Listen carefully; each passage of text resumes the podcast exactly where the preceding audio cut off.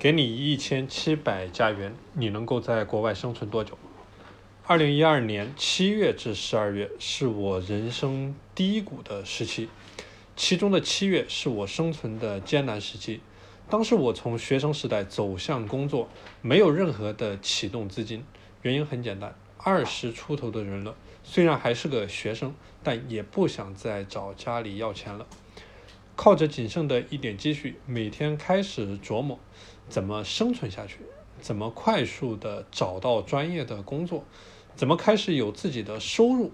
虽然有学历，但作为一个除了在校期间实习，没有任何专业工作经历背景、没有人脉资源的素人，要想在加拿大这样强调资历、年纪的职场环境和一群本地人拼刺刀抢饭碗。难度可想而知，我除了我自己，没有任何人可以依靠。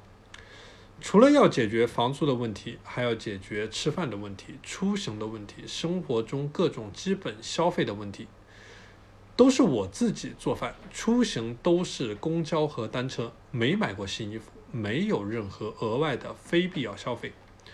我在加拿大最大的快餐连锁 ANW 打着零工，类似于加拿大的肯德基、麦当劳。拿着每小时十一元的薪水，而更具有戏剧性的是，这家快餐连锁后来成为了我职场生涯中最大的客户，而我给他们设计了一款三块九毛九的迷你汉堡产品，并且在全加拿大推广上市。靠着自律，每天坚持早睡早起，每天坚持投几十份简历。为了准备一次电话面试，我会写下所有可能问到的问题，然后在镜子面前反复去练习，尽我最大的能力去确保每一个环节万无一失。后来收到了正式去参加面试的邀请，是在七月份的一个周五下午。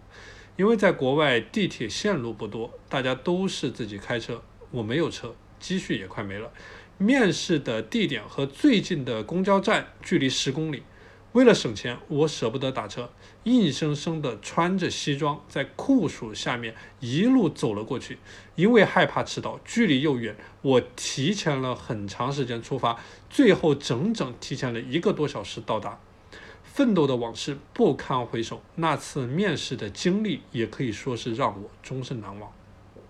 虽然身处绝境，但心里依然装着世界，这就是自律的力量。从一无所有到靠着自己的意愿在这个世界生存下来，我唯一的招式就是极致的自律。虽然还没有成功，但我也一直在追求成功的这条路上。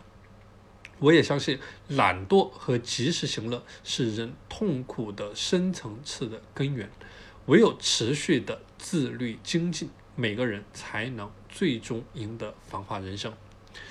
好了，今天这期节目就和大家分享到这里。大家如果想加入到我的自律打卡社群，欢迎添加我的微信 p a n l e o n 一九八八 p a n l e o n 一九八八。我是时间管理潘玉宽，我们下期节目再见。